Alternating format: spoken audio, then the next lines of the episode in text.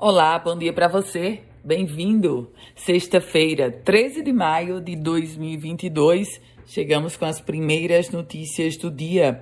Política. O Ministério Público Eleitoral se posicionou a favor da punição de duas legendas por bular chamada cota de gênero, que determina um percentual mínimo de 30% de candidatos de cada sexo nas disputas proporcionais.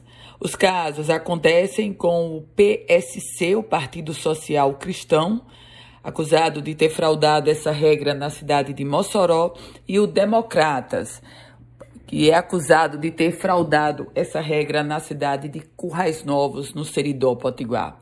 As decisões da Justiça Eleitoral em primeira instância determinaram a cassação dos vereadores de Mossoró, José Edivaldo de Lima e Lamarck Lisley de Oliveira. E no caso de Currais Novos, a cassação do vereador Marcos de Toledo Xavier, conhecido como o professor Marquinhos. Os três apresentaram recurso ao Tribunal Regional Eleitoral do Rio Grande do Norte e agora aguardam julgamento, já sabendo que o Ministério Público é favorável à cassação. Economia. O setor de energia renovável projeta investir 35 bilhões de reais no Rio Grande do Norte nos próximos quatro anos.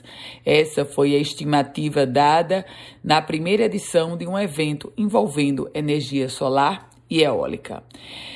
Vamos falar agora sobre greve, greve da saúde em Natal, que aumenta a espera por ambulâncias do SAMU. A greve dos funcionários da saúde de Natal tem afetado diretamente o funcionamento do serviço de atendimento móvel de urgência. A própria Secretaria Municipal de Saúde aponta que a paralisação trouxe uma redução de 50% no número de ambulâncias circulando. E o corpo da blogueira Randy Kelly Bezerra, influenciadora natalense que faleceu em Portugal no sábado passado, deverá chegar a Natal amanhã.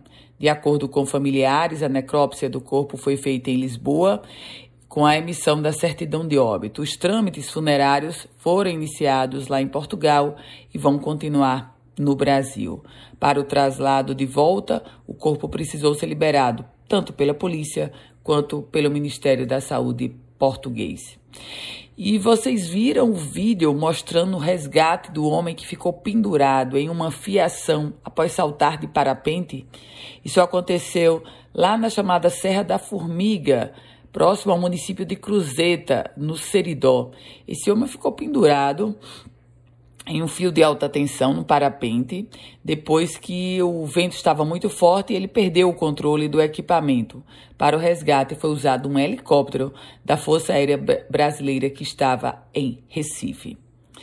E ainda falando sobre polícia, um homem foragido da justiça, apontado como um dos envolvidos na morte do ex-prefeito de Bahia, Expedito Pereira, foi preso pela polícia do Rio Grande do Norte.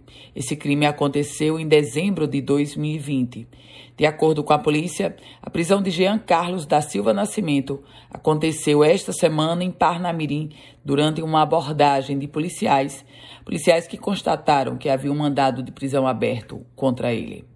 Por falar em Polícia Civil, a Polícia Civil deflagrou a operação e prendeu seis suspeitos por tráfico de drogas lá no bairro de Ponta Negra, zona sul da capital Potiguar. Com as primeiras notícias do dia, Ana Ruth Dantas, quer receber um boletim semelhante a esse? Manda uma mensagem para mim, para o meu WhatsApp, é o 987168787. Quer compartilhar o boletim? Fique muito à vontade. Um grande dia para você.